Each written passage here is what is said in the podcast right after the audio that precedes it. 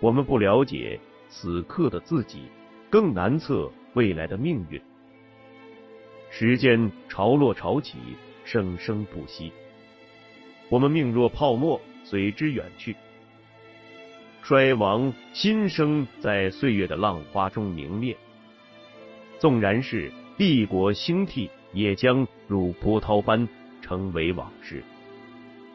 作者摘译自拜伦《唐璜》。在理想、信仰与野心、欲望纠缠裹挟的时代，在权力与金钱对人性异化的漩涡里，一个人半生的追求、挣扎、迷惘，一对灵魂二十余载的爱恨聚散，一群七零后海归。所经历的1997至2009年的中国当代史，请听长篇小说《丹尼往事》，作者葛望川。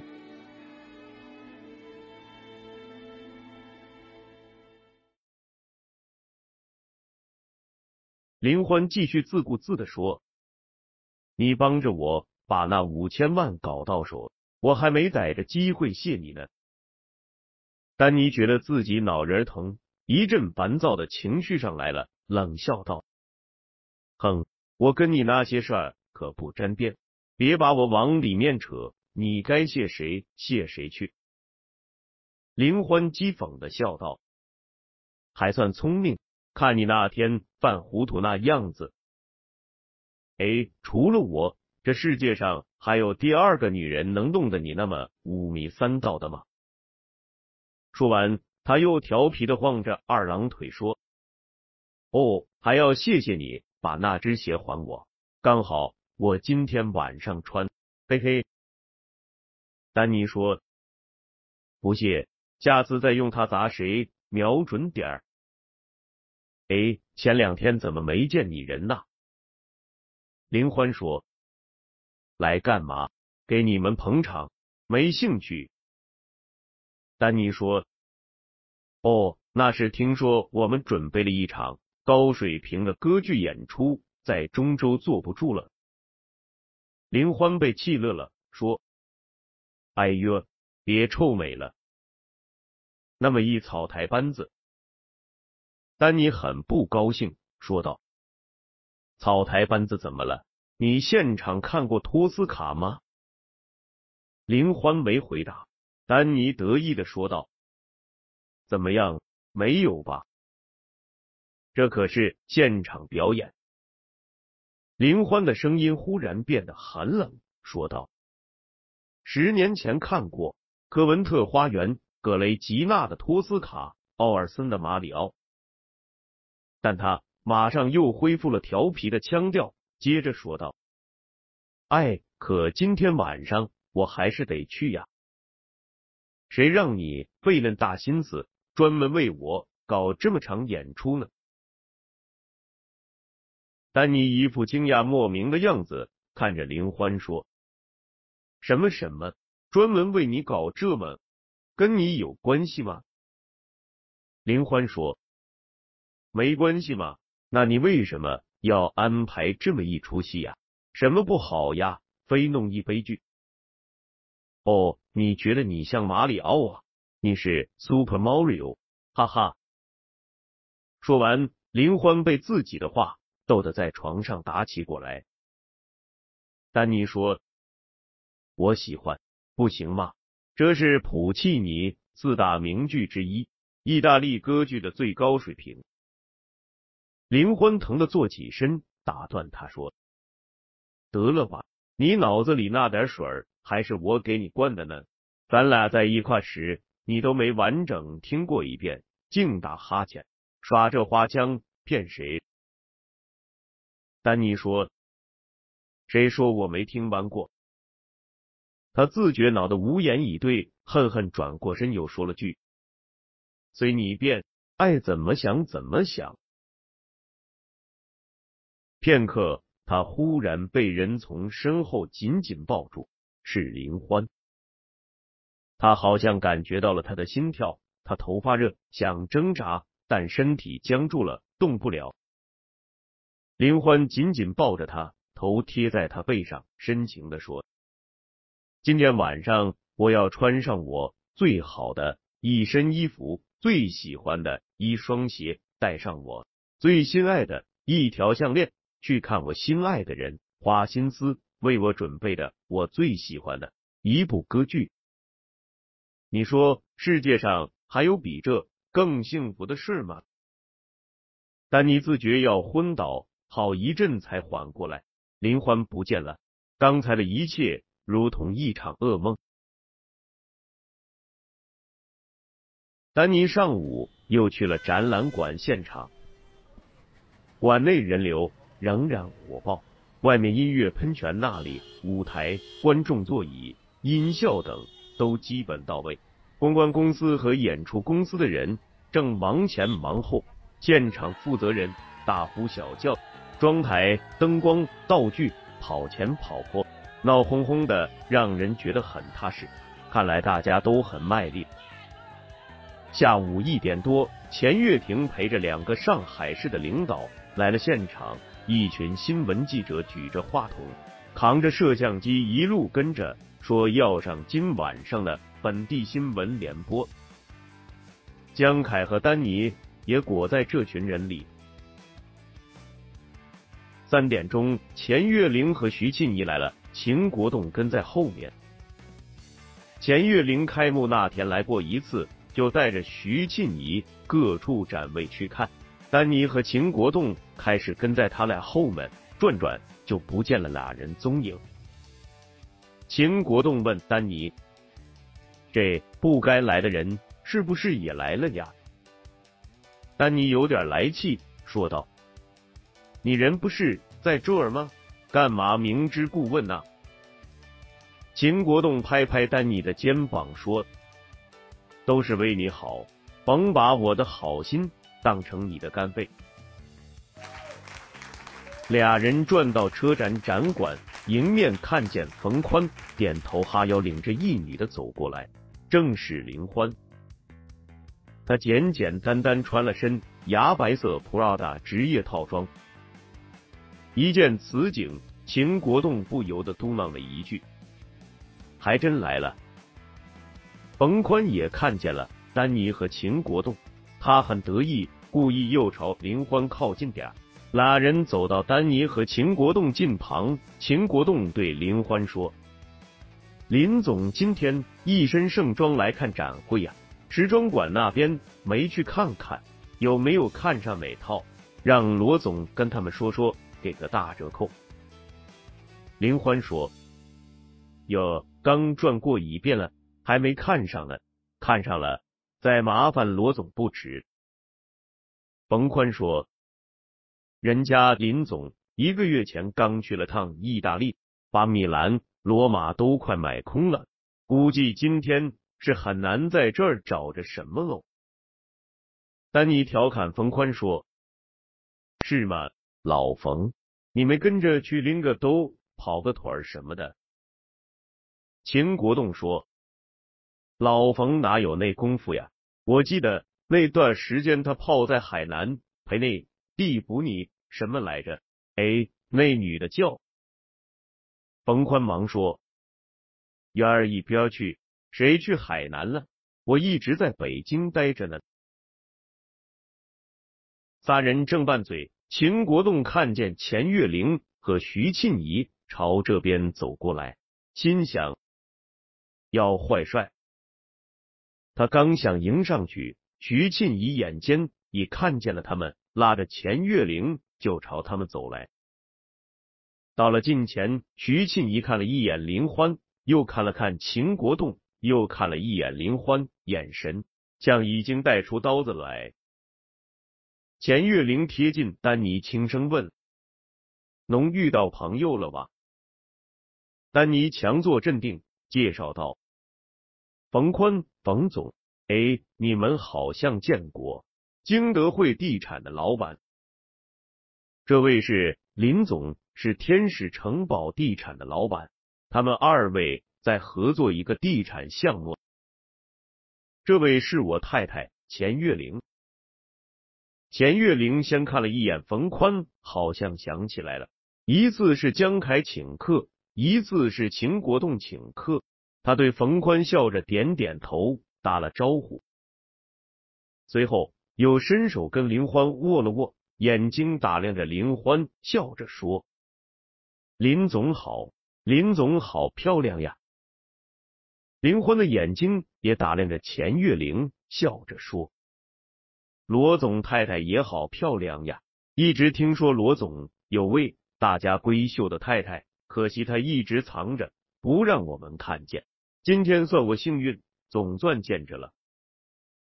他说着，转眼看丹尼，秦国栋连忙介绍徐庆怡给林欢：“这位是我太太徐庆怡。”林欢主动跟徐庆怡握了握手，徐庆怡的脸。将就笑了那么一下，秦国栋想赶快结束这场不期而遇，就跟钱月玲和林欢说：“罗总可没工夫招呼你俩，还是我陪两位美女去描眉画眼、做头发吧。七点钟开始，还有仨多钟头，有点紧张。”他又想起冯宽，转脸对冯宽说：“老冯。”这展馆里那么多人惦记你，一路当心，我们就不给你添乱了。回见吧。冯宽瞪了秦国栋一眼，跟着林欢走了。秦国栋领着两位家庭妇女出了展馆，坐上钱月亭专门给钱月玲安排的车，去秦国栋和徐庆怡住的四季酒店。路上，徐庆怡问秦国栋。那姓林的什么来路呀？你们什么时候认识的？秦国栋说：“他是冯宽一朋友，我跟他不算认识，就刚打了个照面。”钱月玲问：“但你刚刚讲是仨天使城堡房地产公司，好像没听过吗？人们长相蛮标致，气质也蛮好，看着性格应该也蛮好嘞。”徐庆怡撇撇嘴，秦国栋对着车窗外翻了个白眼，他隐隐的有种不祥的感觉。七点快到了，天没有下雨，但很温热。此刻天边还挂着晚霞，展览中心主楼的鎏金钢塔在晚霞映照下熠熠生辉，更显得两侧宽阔高大的罗马柱廊沉稳。庄重肃穆，主楼前的雕像下就是托斯卡的舞台，后面的台阶上是乐队和合唱队的位置。为防万一下雨，舞台和乐队上方已经搭好了天棚。广场上围绕着音乐喷泉，整整齐齐摆放的座位区已逐渐坐满了人。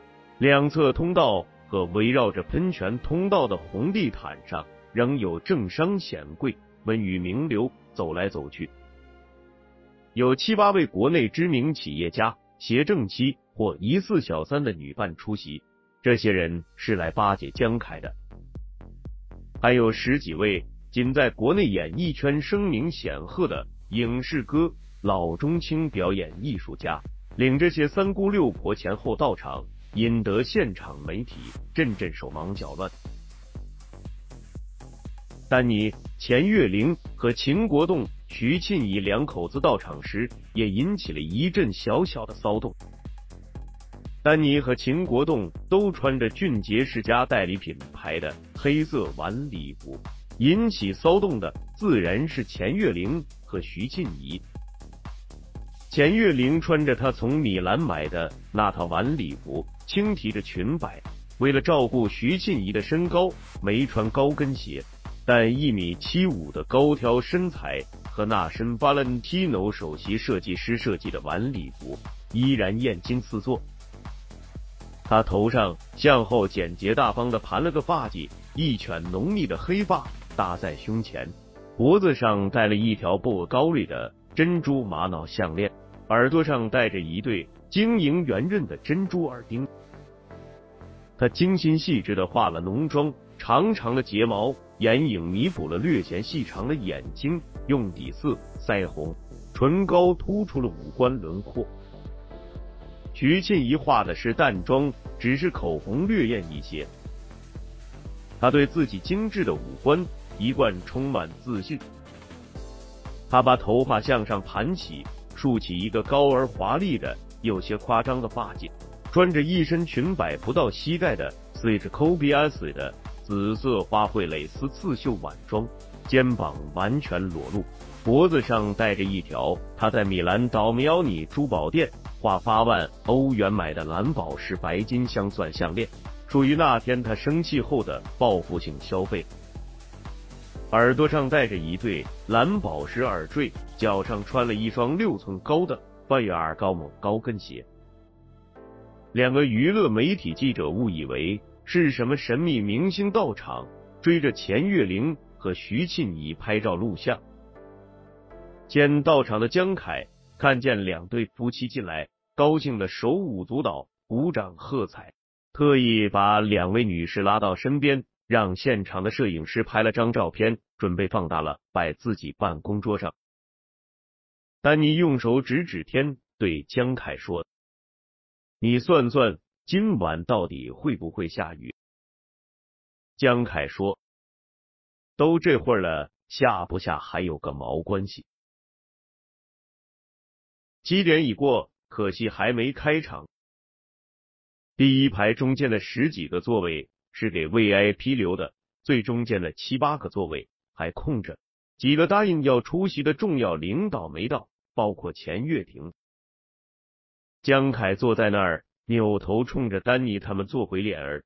丹尼、秦国栋两对夫妻的座位都在第四排，前面第二三排的位子都给了那些带着疑似小三出席的知名企业家，还有急于露脸的国内老中青艺术家们和他们的三姑六姨。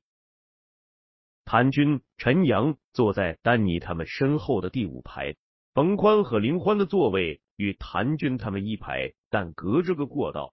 此刻，冯宽孤零零一个人坐着，他不时站起来东张西望的找人。林欢还没到，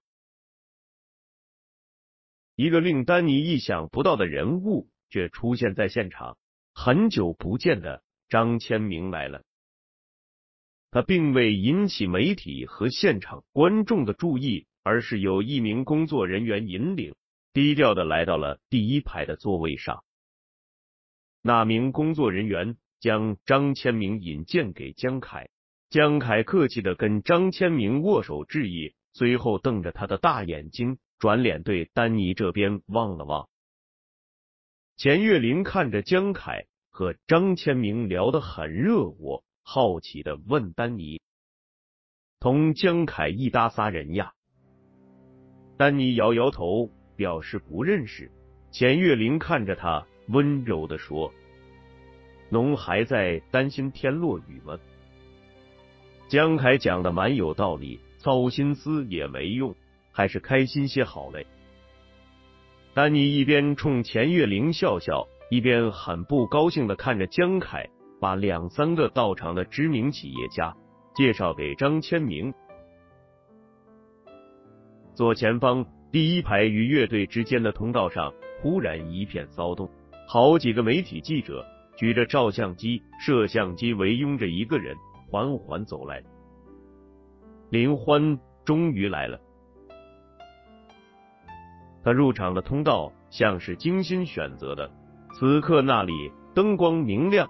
能让所有他希望看见他的人看得一清二楚。他穿了高跟鞋后，超过一米八的个子也很自然的吸引了很多人的目光。丹尼是这几个人中最先看见林欢的。林欢神态自若，步履轻盈自然，一头帅气如大男孩的短发显得随意，甚至有些凌乱的支棱着，头傲气的微微扬起。脸上看不出任何化妆的痕迹，精致秀美的五官，最让人着迷的依然是他那双顾盼生辉的眼睛。他身上佩戴的唯一的首饰，是他优美修长的颈项上一条略显单薄寒酸的白金镶钻项链，那是一个深爱他的人很久以前送给他的情人节礼物。他裸露着和钱月玲一样乐宽的双肩，比起钱月玲白皙细腻的皮肤，他微微深色的皮肤更健美而略带野性。胸前深深的开叉处，坚挺的胸部凹凸毕现。他身后长长的点缀着孔雀羽毛的晚礼服后摆，随着他腰肢的摆动飞扬飘舞，如同乘着一朵绛红的云彩。他穿的正是那件名叫托斯卡的晚礼服。丹尼此时才明白，这件衣服为什么叫托斯卡，这是给一个为了爱。可以不计任何后果的女人穿的。第二个看见林欢的是一向眼尖的徐静怡，而且他一眼就认出了林欢身上穿的衣服。徐静怡一对大眼睛瞪得溜圆，小巧的嘴巴张大到可以塞进一个肉包子。他不由自主的站了起来，用手指着林欢，却急得说不出话。转头看身边的秦国栋，秦国栋看看他，顺着他手指的方向望去，也认出了林欢，却没明白这到底跟他有什么关系。他又看看徐庆怡，徐庆怡抬手使劲捶在秦国栋肩上，秦国栋被搞得莫名其妙的问：“你干嘛？”徐庆怡这才喊出来：“衣服。”那身衣服，秦国栋皱眉捂着肩膀，徐庆仪气急败坏，转头盯着坐在另一侧的钱月玲。钱月玲的目光正死死的定在林欢的身上。钱月玲从下午开始就发现丹尼心绪不宁，她心中既心疼又暗笑自己的丈夫。天落福落雨。哪能是一操心得来呀？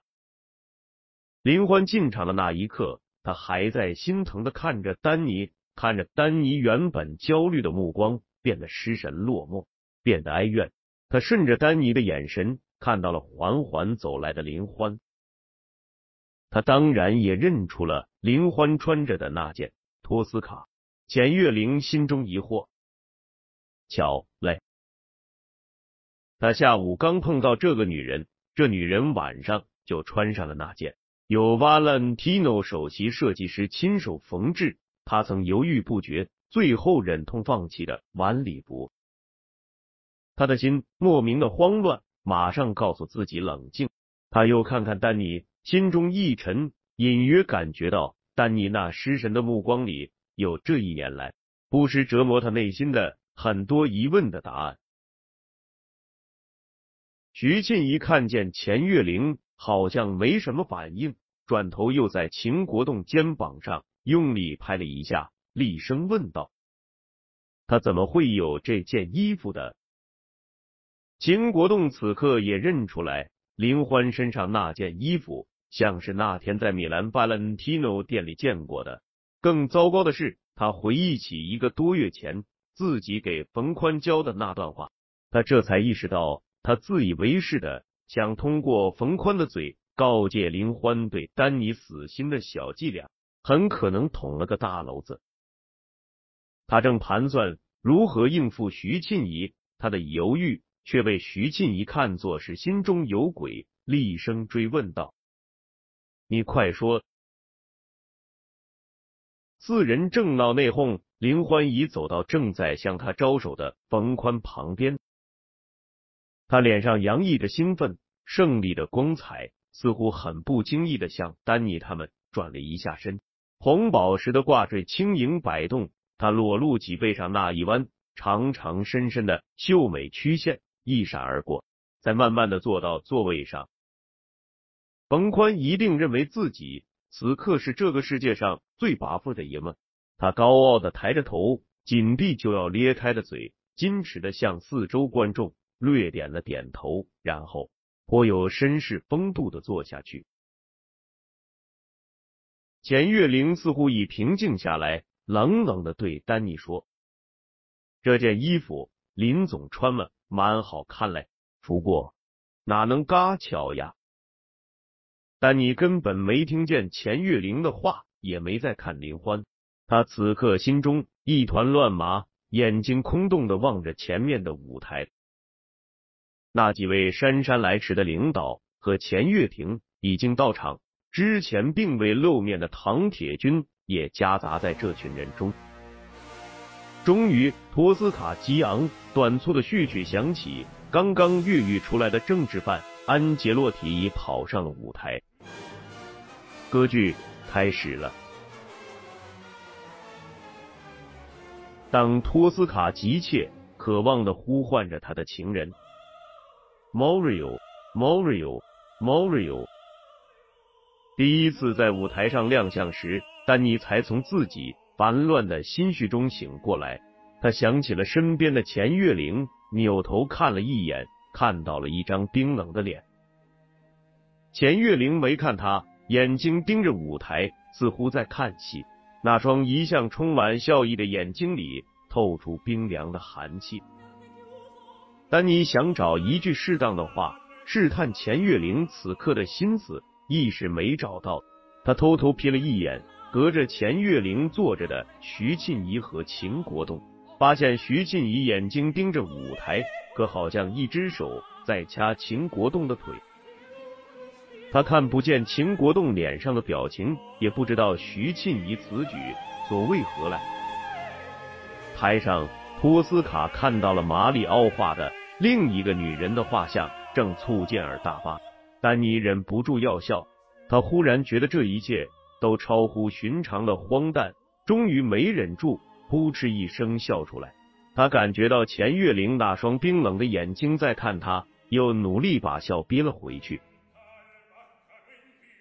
斯卡皮亚登场了，这帮意大利表演艺术家。像是为了恶搞这个残暴阴险的库里角色，又或者为了善意的表达，他们也懂点中国文化，给这角色画了一张和京剧里曹操一样的水白脸，连脸上画的皱纹形态都跟脸谱里的青纹很接近。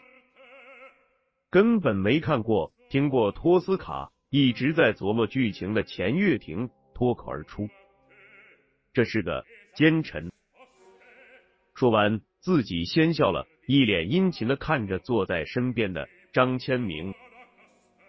张千明敷衍的笑了笑，说：“岳亭同志看问题很透彻。”坐在钱月亭另一侧的唐铁军侧身对钱月亭说：“钱总，这次这活动搞的不但有规模，而且有品位，很有档次。我看以后大型的活动。”就应该照这个样子搞。说完，向钱月亭竖起大拇指。钱月亭说：“我哪能会想得到这些？这要张主任和你这档喝过洋墨水的人才想得出来。都是江凯和小罗两人的想法，还不错，还不错吧？哈哈。”他又转头巴结的问张千明。张主任这次来上海，我还没机会尽地主之谊嘞。这两日不知张主任有没空一起坐坐？一个月前出了个消息，组织部门正在就张千明提升为正省部级做考察，这令钱月亭和黄国平都很意外，不知道这位被上级领导雪藏了一阵子的对手下一步去向如何。钱月亭想找机会。探探张千明的底。张千明说：“这次主要是来做一些调研工作，日程安排我也不都清楚。我回去问问秘书，再跟岳婷同志讲，这样好不好？”